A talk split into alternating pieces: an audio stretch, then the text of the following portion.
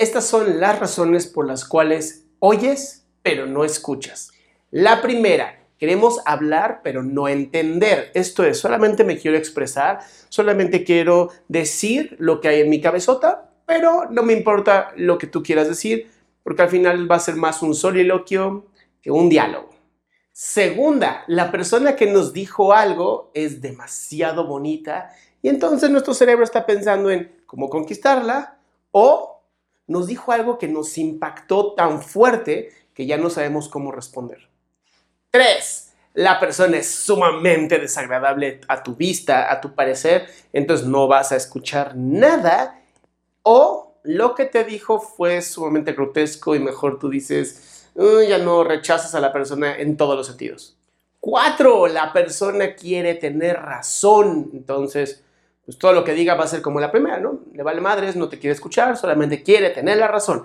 Por eso muchas veces cuando discutes con alguien, la pregunta que yo hago es, ¿quieres tener razón o quieres aprender?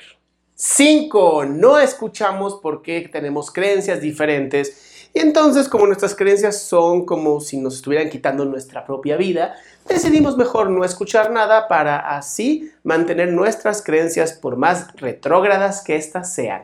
6 estar en el pasado, estar solamente pensando en lo bueno que era el pasado y lo malo que es ahora. Entonces estás como en tu cabeza solamente pensando en las cosas que hiciste o que podrías estar haciendo y no escuchas a las personas porque ni siquiera estás presente. 7. Tener lástima por la persona. Cuando tienes lástima por alguien, solamente tu mente está pensando en pobrecita o lo que sea. Y entonces como no estás teniendo ni empatía ni compasión, no estás pudiendo escuchar lo que la otra persona quiere decirte.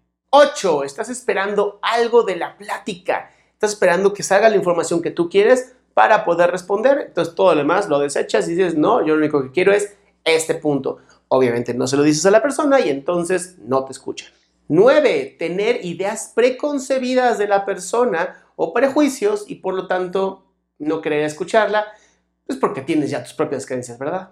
10 perderte en lo externo, estar viendo así el celular o viendo el iPhone, lo que sea. O sea, el chiste es que no estás presente, estás todo el tiempo en el ambiente, qué está haciendo fulanita, qué está haciendo perenganito, si tu café está frío, lo que sea. Entonces no estás escuchando, más bien estás pendiente de afuera y no de la persona que estás ahí. 11. Querer leer o interpretar lo que la persona te está diciendo. Esto es, pues, creer que la persona, pues, tiene un método o algo mucho más detrás de lo que te está diciendo sus palabras. Y eso es como un pensamiento muy paranoide muchas veces. Aunque a veces puede ser que sea cierto.